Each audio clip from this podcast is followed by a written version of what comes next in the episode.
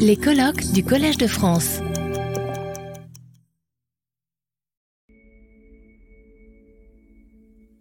Bonjour à toutes et à tous. Euh, D'abord, merci beaucoup euh, Antoine Litti euh, pour cette invitation à ce colloque vraiment euh, passionnant et, réjouissant. Et je suis aussi très content de sortir un peu de mes, de, de, mes certes la Chine est très grande, mais, mais néanmoins parfois un peu étouffante. donc de sortir un petit peu de, certains débats qui m'occupent. Et je voudrais commencer, avant d'entrer dans le vif du propos, par faire allusion à, à, la conférence prononcée hier soir par Souleymane Bachir Diagne, euh, parce que d'une certaine façon, j'ai plus vraiment besoin de faire de présentation après ce qu'il a dit, puisqu'il a dit qu'on a toujours besoin de lumière pour tourner les pages sombres de l'histoire. Et en fait, c'est ça euh, dont je vais parler, c'est-à-dire qu'on a eu besoin des lumières en Chine pour tourner certaines pages sombres, et en particulier la page de la révolution culturelle. Et donc, euh, euh, je pense qu'il y a beaucoup de, de résonance dans ces différentes communications, et en particulier celle-ci que je voulais souligner. Et ça m'a rappelé un épisode il y a une dizaine d'années. J'étais à Xiamen, donc une, ville de la côte chinoise, où j'ai interviewé un, monsieur qui avait près de 90 ans, qui, était un rescapé d'un camp de travail du mouvement anti-droitier, donc le, camp de Tiabienko. Euh, et, euh, et Bon, c'était un entretien euh, euh, compliqué, mais vraiment très très passionnant. Et donc, euh, notamment, il a parlé de la question de comment, en fait, disons, faire quelque chose, rationaliser cette expérience. Et il disait deux choses. Il disait le zhong you ku, ku zhong you le, donc une, une, sorte de vision un peu bouddhiste. Euh, dans la souffrance, il y a toujours du plaisir, et dans le plaisir, il y a toujours de la souffrance. Et il a dit, par ailleurs, euh, donc il faut encore continuer à euh, aufklären, à, à illuminer, à, faire de la lumière, parce que dans le monde, il y a encore trop de mais trop d'obscurantisme, trop d'obscurité. Donc c'est ce que je voulais dire en, en, comme propos liminaire. Je vais maintenant entrer dans la partie plus, euh, plus académique du propos, euh, donc pour dire que la référence aux Lumières dans la Chine euh, du XXe et du XXIe siècle est, récurrente, mais pas pour autant euh, univoque. Euh, donc, comme dans d'autres contextes, il s'agit le plus souvent d'une opération historiographique avec une prise de position philosophique ou politique sous-jacente. Donc les nombreux articles et ouvrages qui font référence aux Lumières dans le contexte chinois font rarement la, part à, disons, une dimension réflexive de son élaboration comme notion historiographique et politique. Donc c'est pour ça que je voulais me livrer un peu à cet exercice aujourd'hui. Donc je rappelle vraiment très brièvement, euh, euh, en écho aux propos euh, de ce matin euh, présenté par Edith Dufourmont, donc sur la généalogie de ce terme, et il existe un article très complet d'un collègue de l'Academia Sinica, Chen Tianshou, sur le, le, le, terme, l'histoire de ce terme Tsimang, donc qui a effectivement un sens proche de Aufklärung, donc avec une, une, une sorte de mouvement de, de, de, de lever les brumes. Euh, euh, donc, euh, ce, ce, sens, bon, ça a été dit, donc d'éducation de, des esprits embrumés de l'enfance, etc. Euh, donc, a pris un, une nouvelle dimension avec l'adjonction du terme mouvement, donc le mouvement des lumières, donc Qimeng Yuntong, ou bien euh, en japonais, donc euh, Keimo Undo, donc que Liang Qichao emprunte à sans doute à une publication japonaise de Onishi Hajime qui a été évoquée. Cependant, euh, cette, euh, cette appropriation a été, euh, à la différence du Japon, d'abord une appropriation qui a concerné le mouvement des Lumières européens. Hein. Donc, quand on parle du Tsimang Yuntong, il s'agit bien des Lumières en Europe et non pas de la Chine à l'époque où ce mot commence à être utilisé. donc aujourd'hui, effectivement, on a souvent tendance à identifier l'idée des Lumières en Chine tout de suite à, au moment de 1919 donc au moment du mouvement pour la nouvelle culture. Euh, mais donc ça, c'est ce que je voudrais ici déconstruire comme euh, un geste historiographique euh, rétrospectif. Euh, donc effectivement, euh, certains philosophes du XVIIIe siècle, en particulier Rousseau, euh, figurent parmi les nombreuses et diverses références philosophiques des intellectuels chinois de la génération de 1919 mais en réalité plutôt de la génération précédente, celle qui, est plutôt euh, contemporaine enfin, de Liang Qichao et d'autres penseurs de la fin de Meiji. Aucun acteur historique de l'époque du 4 mai 1919 ne compare alors le mouvement à celui des Lumières européennes d'avant la Révolution française. S'il fallait désigner peut-être un auteur, euh, disons une référence externe euh, qui est souvent évoquée en 1919, je pense que ce serait Ibsen. Alors, euh, je ne sais pas si on parlera des Lumières nordiques, mais ce n'est pas forcément la, personne qu'on a en tête quand on parle de, ce concept. donc, ce geste historiographique rétrospectif, pardon, s'est effectué à deux, en deux étapes. Donc, d'une première fois à la fin des années 30, euh, donc au moment où les intellectuels poussent le régime nationaliste à s'allier à l'opposition démocrate et au Parti communiste pour résister à l'invasion japonaise, euh, en écho euh, donc à la circulation de ce terme lumière dans les milieux marxistes internationaux, effectivement, et une deuxième fois en 1986-87, donc dans les années 80, disons globalement post-révolution culturelle. Donc dans les deux cas, en fait, ce qui s'est passé, c'est que le mouvement de 1919 a été présenté comme un premier mouvement des Lumières en Chine. Euh, donc auquel ferait écho un second moment, donc soit celui de 1936-37, soit celui de 86-87, qui avait entre-temps oublié 36-37, évidemment.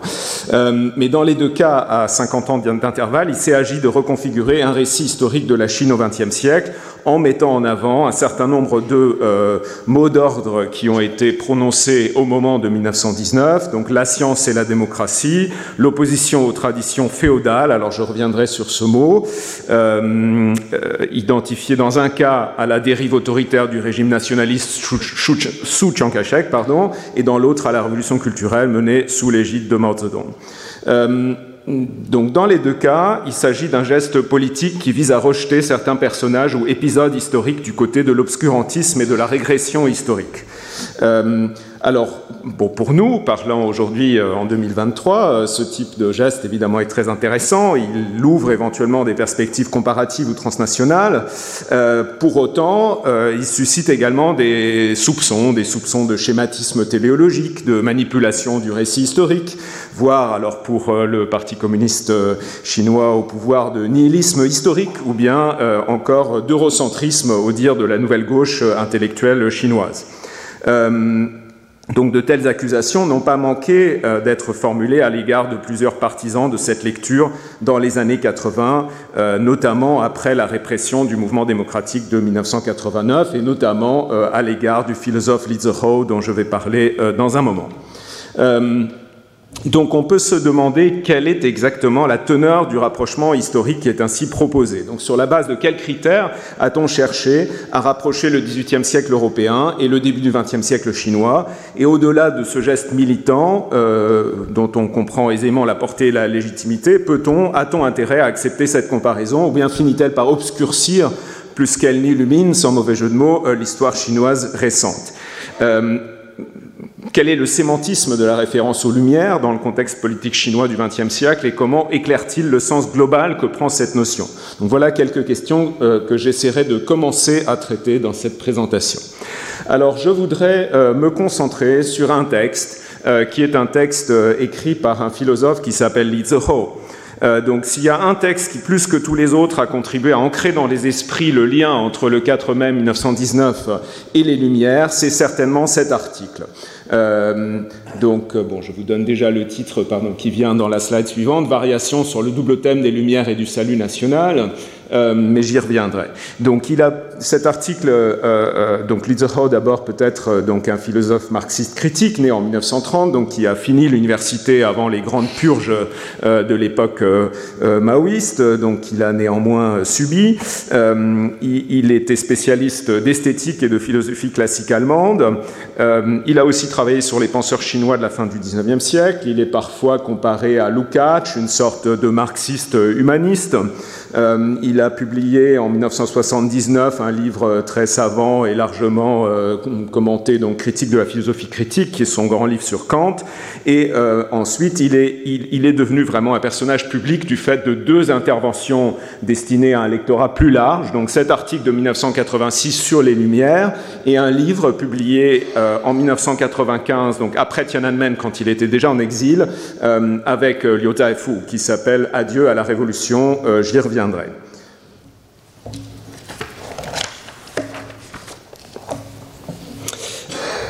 Le milieu des années 80 représente un moment de grande effervescence dans les milieux intellectuels chinois, euh, avec en 1983 euh, une controverse sur le marxisme humaniste qui se déroule autour du centième anniversaire de la mort de Marx et sur l'alignation dans le socialisme, euh, à laquelle a mis fin une campagne donc dirigée par le pouvoir contre la pollution spirituelle.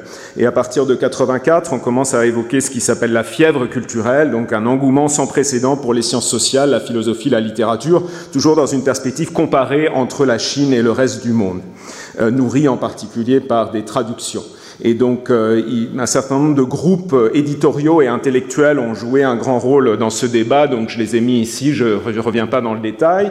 Et euh, je cite simplement le premier, En marche vers l'avenir, Zhou Xiang Wei Lai, donc dirigé par Ting Tao, qui, qui est en fait la revue, donc la revue qui a le même nom que le groupe, qui va publier l'article de Li Zihou en 1986.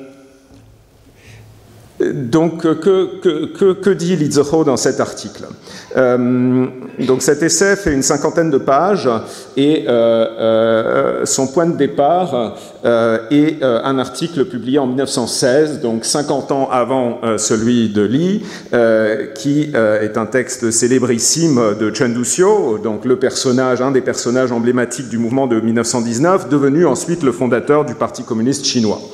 Euh, donc ce texte, Appel à la jeunesse, euh, pour Li Zihou, marque un tournant euh, parce que les intellectuels chinois se détournent enfin des réformes étroitement politiques au sens institutionnel, donc dans lesquelles ils étaient engagés justement à la suite de Meiji, donc pour, disons, mettre, instaurer une monarchie constitutionnelle, etc., etc., vers le champ de la culture. Donc parce qu'ils prennent conscience du fait que la Chine a besoin, aurait besoin euh, aurait eu besoin, selon Lizzo, de ce qu'il appelle donc une Aufklärung démocratique, des lumières démocratiques, euh, donc euh,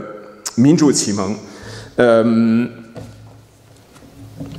pour Chen Duxiu, il se serait agi donc d'un mouvement du bas vers le haut plutôt que de l'imposition de réformes constitutionnelles du haut vers le bas, euh, qui euh, aurait permis euh, l'acceptation, enfin l'éveil à des valeurs comme en particulier trois citées par Li Zihou, donc la liberté, l'égalité, l'autonomie. Cependant, pour Lizzo et donc c'est pour ça que cet article est vraiment très intéressant parce que il n'est ni un éloge simple des Lumières, ni euh, une, euh, un rejet des Lumières au nom de la tradition chinoise, mais c'est plutôt une, une, tentative de réflexion sur comment concilier ces différentes, euh, ces différentes réalités et les différentes aspirations des intellectuels chinois. Donc, d'emblée, ce mouvement d'éveil euh, contiendrait une ambiguïté. C'est pour ça qu'il parle de variation sur un double thème, parce que ces deux thèmes sont sans cesse enchevêtrés tout au long du XXe siècle. Donc, euh, l'ambiguïté euh, serait la suivante. D'une part, donc, les intellectuels qui prônent l'éveil sont eux-mêmes encore dans une posture de sauver la nation, sauver le cosmos éventuellement, donc le rôle traditionnel du lettré chinois, du Shedafu, donc euh, euh, se, prendre la parole au nom donc de la, de la nation, de la société ou du, du Tianxia, du monde entier. Euh, et d'autre part, de manière concomitante, parce que leur objectif n'était pas de garantir des droits naturels et ainsi de favoriser l'émancipation de l'humanité, mais de rendre la Chine riche et puissante. Et donc ça, pour, pour c'est le, la contradiction fondamentale, c'est que ce geste de lumière est immédiatement entaché euh, de nationalisme contradictoire avec l'idéal même des Lumières. Euh, donc, pour lui, les attaques contre les valeurs confucéennes de 1919 était d'abord justifié parce que le confucianisme avait été instrumentalisé au service d'un dictateur ou de la restauration impériale et allait donc à l'encontre des intérêts de la nation. Donc, pour s'opposer aux valeurs confucéennes, les intellectuels du 4 mai se seraient appuyés sur ce qu'il appelle une tradition de raison utilitaire dans la pensée politique chinoise, voire dans la tradition confucéenne elle-même. Et donc, si, donc Sheyong Li Xing, je l'ai mise là, euh, cette, cette, idée de, de, rationalité utilitaire atteste à la fois de la présence de la rationalité euh, comme concept dans la tradition chinoise, mais en même temps, c'est pas la rationalité désintéressée des Lumières, c'est une rationalité intéressée. Et donc ça, c'est un des, un, des, un des défauts de, ce, euh, euh de, de cette première formulation. Néanmoins, c'est précisément cette synthèse de, des Lumières et du nationalisme qui, selon Li a fait toute la force d'attraction du 4 mai. Donc, comme il l'écrit, le nationalisme a apporté les Lumières dans chaque bourg et chaque village, alors que les Lumières ont apporté au nationalisme des idées et des soutiens dans la société. Donc c'est le succès politique du mouvement étudiant de mai-juin 1919 qui a permis aux Lumières de se diffuser en renversant la pensée hiérarchique, l'obéissance filiale au père et au souverain, euh, et en, donnant à l'émancipation individuelle une importance supérieure même à la critique politique. Euh, donc, euh, ce moment d'éveil a donné lieu à la formation de petits groupes utopistes d'inspiration anarchiste ou socialiste, inspirés d'idéaux comme l'aide mutuelle, euh, l'idéal d'études-travail, donc combiner le travail manuel et intellectuel, le mouvement des nouveaux villages, inspiré là aussi d'un mouvement japonais, uni, par l'idée d'une société idéale, d'un idéal progressiste, capable de dépasser, et c'est ça qui est intéressant aussi, écrit en ces termes par Li capable de dépasser à la fois la Chine arriérée, donc avec ce vocabulaire, mais aussi l'Occident capitaliste. Donc on note bien que cette référence aux lumières bourgeoises, donc on est quand même ici dans l'orbite d'un marxisme critique, euh, cette référence aux, aux lumières bourgeoises s'accompagne d'une réflexion incorporant certaines critiques postérieures faites aux lumières. Donc j'y reviendrai. Euh, quoi qu'il en soit, très rapidement, ces petits groupes idéalistes des années 20, on sait très bien ce qui leur est arrivé, euh, échouent dans leur projet de révolutionner la société, et leur échec met en cause, euh, selon Lizerow, l'idéal d'émancipation par la culture. Et euh, euh cet échec mène en retour mène pardon, au retour en force de la politique et du nationalisme. Et donc dans les années 20, c'est à nouveau le programme bolchevique avec euh, son, euh, sa promesse d'efficacité politique qu'il devient l'alternative privilégiée parmi les intellectuels. Chen Duxiu lui-même euh, ne soutient plus que l'éveil doit passer par la conscience éthique, mais maintenant par la conscience de classe. Et euh, donc l'analyse réflexive ne suffit plus aux jeunes étudiants impétueux qui cherchent des solutions radicales, si bien qu'ils finissent par prôner la dictature du prolétariat. Et donc, une nouvelle fois, c'est au nom de la tradition de rationalité utilitaire dans la pensée politique chinoise que le marxisme est mis en avant maintenant comme l'idéologie la plus à même de parvenir à des résultats concrets pour faire progresser la nation. Et donc ici arrive vraiment le, coup de tonnerre de Lizeho, certainement c'est pour ça que ce texte a eu un tel retentissement. Donc il écrit euh, La victoire de la révolution chinoise, euh, accomplie au nom du salut national, a signifié euh, la négation de l'anarchisme individualiste, de l'émancipation individuelle et des autres caractéristiques des Lumières capitalistes, et en réalité la victoire du féodalisme et le retour à l'époque féodale d'avant les Lumières. Et donc ça, évidemment, écrire ça en 1986, c'était quand même quelque chose. Euh, avec le retour du féodalisme reviennent la prévalence de la hiérarchie, euh, de la pensée moniste, et à force de s'opposer au capitalisme, euh, l'État chinois révolutionnaire a négligé la rémanence d'un féodalisme encore plus arriéré que le capitalisme.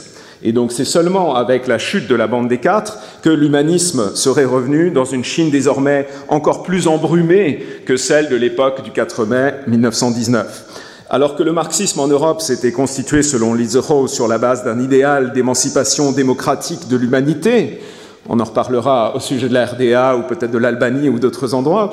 Euh, la caractéristique de la Chine serait, euh, toujours euh, selon Li Zihou, que le féodalisme n'y avait jamais été remis en cause par le libéralisme bourgeois, si bien qu'il a pu reprendre le pouvoir pendant la révolution culturelle. Donc Li résume l'ironie de l'histoire chinoise de la manière suivante. La révolution était nécessaire, mais elle a écrasé les Lumières et réhabilité le féodalisme. Donc en 1986, il s'agit pour Lizero euh, euh, de euh, reprendre, se ressaisir de ce concept, mais non pas de manière simpliste. Euh, il s'agit de, le ressaisir pour réfléchir sur les structures de la société chinoise, sur la question par exemple de l'individualisme et de la liberté dans le contexte chinois, euh, et notamment euh, les, brumes, les, ambiguïtés qui ont entouré un certain nombre de concepts. Je note juste ici en passant, j'aurai pas le temps de développer, la traduction du, du, traité On Liberty de John Stuart Mill, donc en 1903, par Yan Fu sous le titre euh, parce que, dit Li justement, cette idée de tsuyo, le mot utilisé pour traduire liberté à la suite du japonais aussi, est un mot en réalité très ambigu. Et donc, euh, euh, pour traduire ce livre de Mill, le, traducteur Yan Fu a, essayé d'expliquer ce que le livre voulait dire et l'a traduit par délimiter les droits de l'individu et de la société. on en reparlera peut-être avec les spécialistes de Mill. donc, il s'agit de réélaborer la notion de lumière euh, avec, deux, euh, disons, en retenant deux traits de ce retour en 1919. Donc, d'une part, les Lumières euh, devaient s'affranchir de la politique, et notamment de la politique partisane, même si cette séparation ne s'est jamais faite entièrement euh, en Chine selon Li Zhou, parce que la promotion des Lumières a toujours été intéressée plutôt que désintéressée. Et en second lieu, elle, les Lumières représentent un idéal universel, la réalisation effective des droits naturels de l'être humain. Donc ça, c'est un mot qui qui est utilisé par Li mais leur adoption en Chine s'est toujours faite sous le signe du particularisme nationaliste afin de rendre la Chine riche et puissante. Et donc c'est sur ce lien qu'il faut continuer à travailler, à réfléchir, afin de comprendre comment euh, euh, à la fois dépasser euh, cette imbrication propre à la Chine et aussi les défauts des lumières européennes capitalistes que les utopistes chinois du début des années 20 avaient bien déjà repérés. Voilà. Alors j'en viens. Euh, bon, c'est le plus important. Le reste, c'est juste un peu de fioriture historiographique que je vais apporter autour de l'argument. Euh, donc, euh, mon deuxième point, qu'en est-il vraiment du 4 mai 1919 Évidemment, je, je, vous ai déconstruit là ce lien largement accepté par l'historiographie entre 1919 et, et les Lumières, mais faut-il vraiment entièrement le rejeter? Nous, en tant que, disons, historiens parlant 30 ans après l'article de Lizzo. Euh, donc ce mouvement avait été à l'époque désigné euh, sous deux étiquettes principales. Le mouvement du 4 mai, un mot qui a été forgé par Luo donc un des leaders étudiants des manifs de 1919. Euh, et Chen Duxiu, lui, utilise l'expression mouvement pour la nouvelle culture. Il y a une autre, une autre approche, donc ce qu'on a appelé le, les, euh, les, libéraux euh, dans, parmi les étudiants du 4 mai, et notamment le, euh, le philosophe intellectuel, plus tard diplomate, Roucheux, donc, qui a avancé l'idée de renaissance. Euh, qui à l'époque, euh, et donc là c'est intéressant parce qu'on a un autre concept historiographique qui est utilisé euh, pour faire une opération légèrement différente de celui de celle effectuée avec le concept de lumière, mais qui avait eu lieu à l'époque du mouvement lui-même.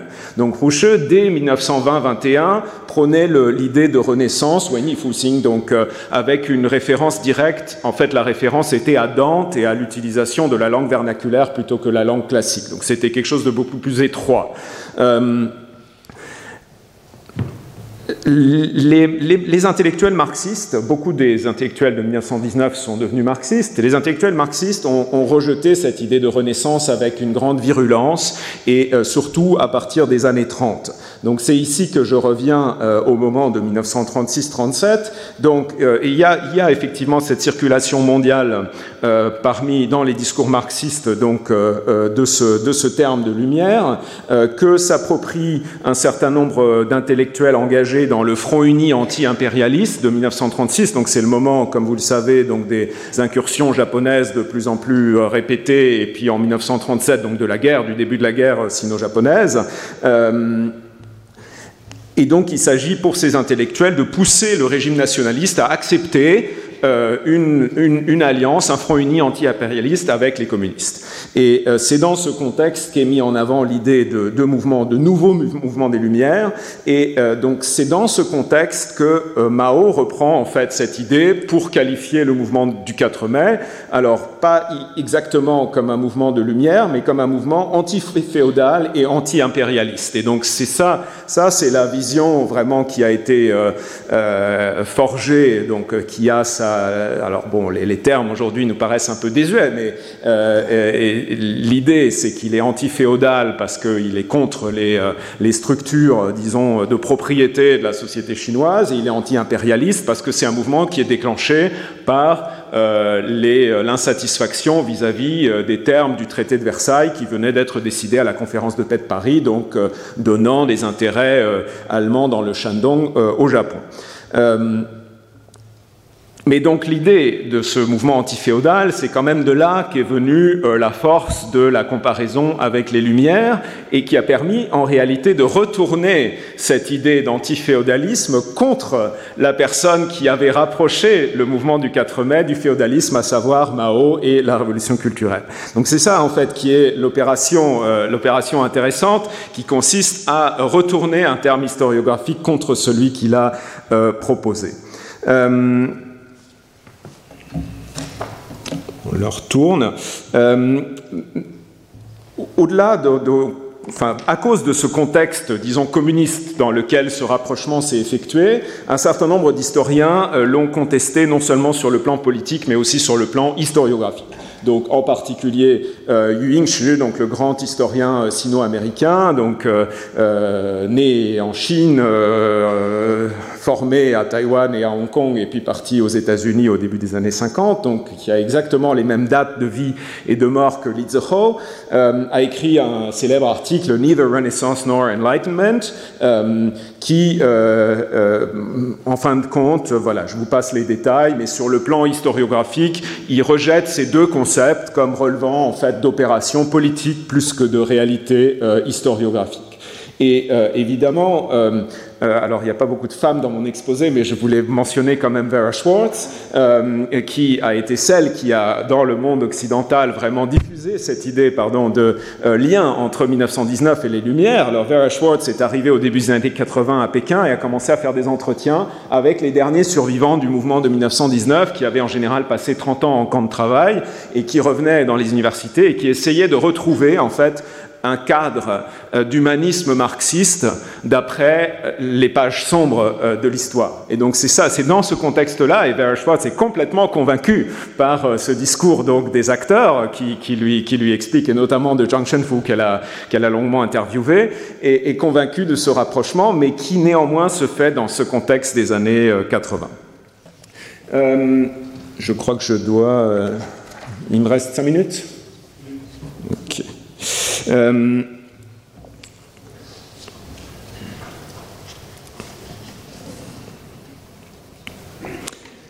donc, ce qui est certain, c'est qu'on ne peut pas faire l'impasse sur la médiation des deux mouvements qui se revendiquaient des Lumières en 1936-37 et 86-87, euh, quand on aborde celui qui ne s'est jamais directement revendiqué de cet idéal, celui de 1919. Donc son inscription rétrospective dans une théologie hegelienne ou marxienne a, d'une certaine façon, conduit à obscurcir autant qu'à éclairer les idées des partisans de la nouvelle culture, pour qui Ibsen, Nietzsche, Thomas Huxley ou Bergson ont joué un rôle certainement aussi important que Rousseau et Mill, et qui les a exposés euh, à des accusations, pardon, d'eurocentrisme euh, ou euh, voire de nihilisme historique par le pouvoir chinois.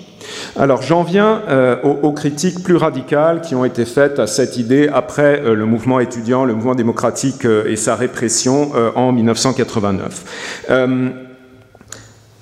Donc la nécessité de séparer avec une plus grande précision l'intervention politique de Lizzoho de l'interprétation historiographique proprement dite de 1919 prend tout son sens dans les années 90 quand les Lumières sont prises pour cible par une nouvelle génération d'intellectuels.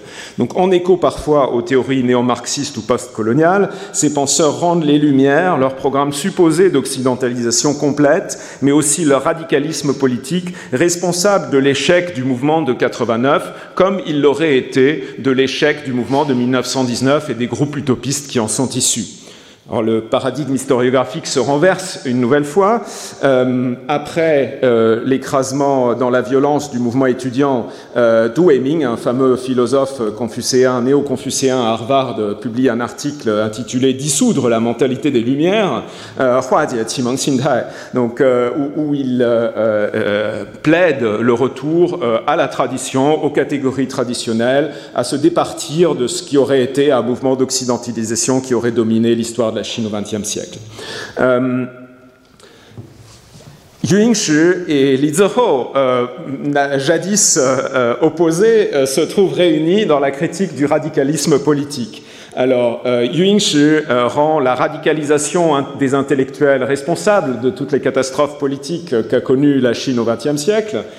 Li Zihou publie avec Liu Zaifu en 1995 son livre Adieu à la Révolution, où il euh, rend cette fois-ci coupable le modèle de la Révolution française de tous ces abus euh, qu'a connu euh, la terreur euh, communiste euh, sous euh, Mao. Et tous deux, ainsi que Du Weiming et Gagnon, rejoignent les réflexions d'Isaiah Berlin, de, Frédéric Hayek sur la voie préférable de la Révolution glorieuse britannique plutôt que de la voie française de la terreur euh, et euh, de la révolution.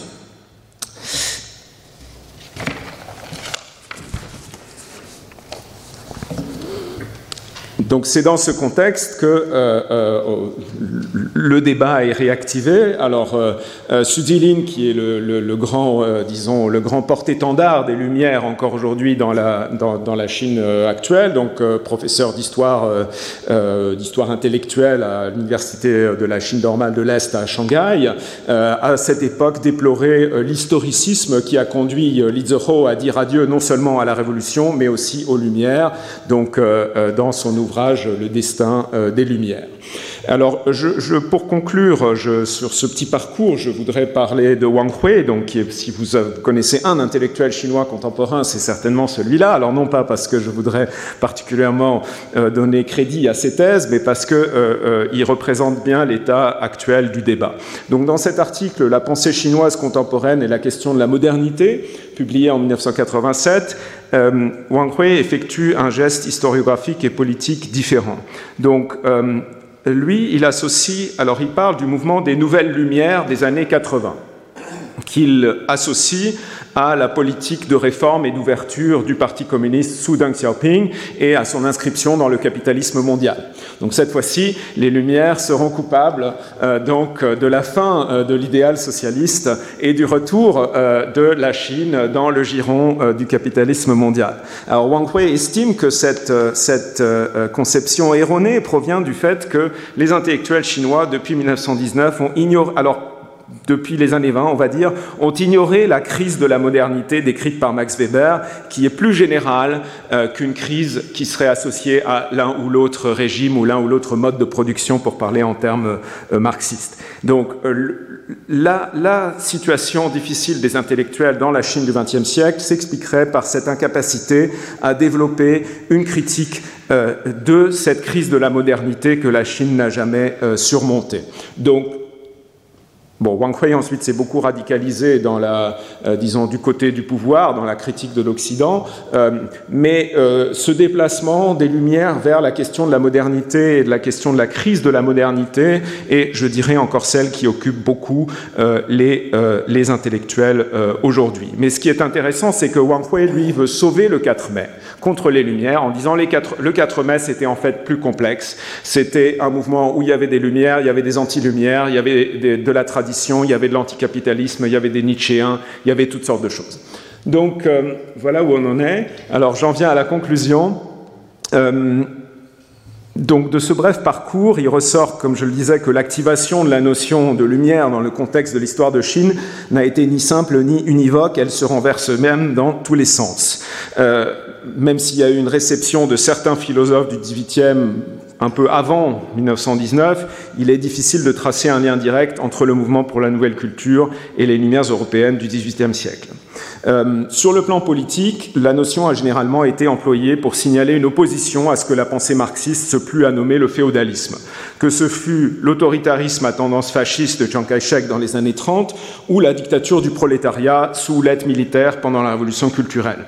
Donc l'emploi de la notion à connotation positive a ainsi permis de réactiver une téléologie historique allant dans le sens du progrès et se situant, pardon, globalement à l'intérieur donc de ce périmètre philosophique d'une histoire hegeliano-marxiste largement partagée par les élites chinoises.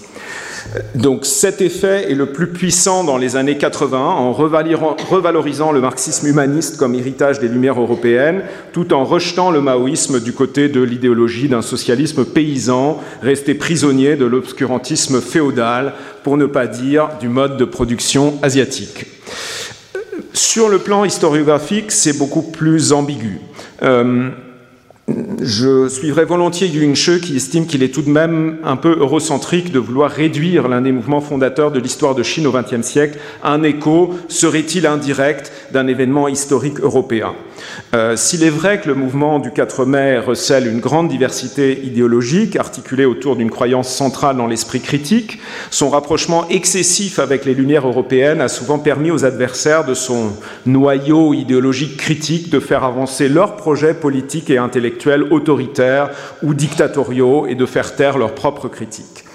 Euh, comme cela est maintenant largement accepté par l'historiographie, on peut dire que le mouvement pour la nouvelle culture est aussi critique de certains aspects autoritaires de la tradition intellectuelle chinoise qu'il l'est de certains développements de l'Occident moderne, en particulier du capitalisme, du colonialisme et euh, du darwinisme. Euh, pour autant, s'il est vrai que les Lumières contiennent leurs propres critiques, le 4 mai a pleinement sa place parmi les mouvements indissociablement sociaux et intellectuels qui ont cherché à inventer à la fois de nouvelles formes de savoir légitime et de nouveaux modes légitimes d'organisation de la société. Ce mouvement a ouvert un espace de contestation et de critique sans promouvoir un nouveau dogme et en remettant sans cesse en question ses propres formes d'autorité. Euh, le mouvement des Nouvelles Lumières des années 80 a pour partie recueilli cet héritage, même si certains participants ont également donné à voir des tendances hégémoniques ou dogmatiques. Pour ces raisons, il me semble que le cas de la Chine peut lui aussi éclairer le complexe débat sur la circulation globale, mais jamais mécanique ni univoque, du concept de lumière. Je vous remercie.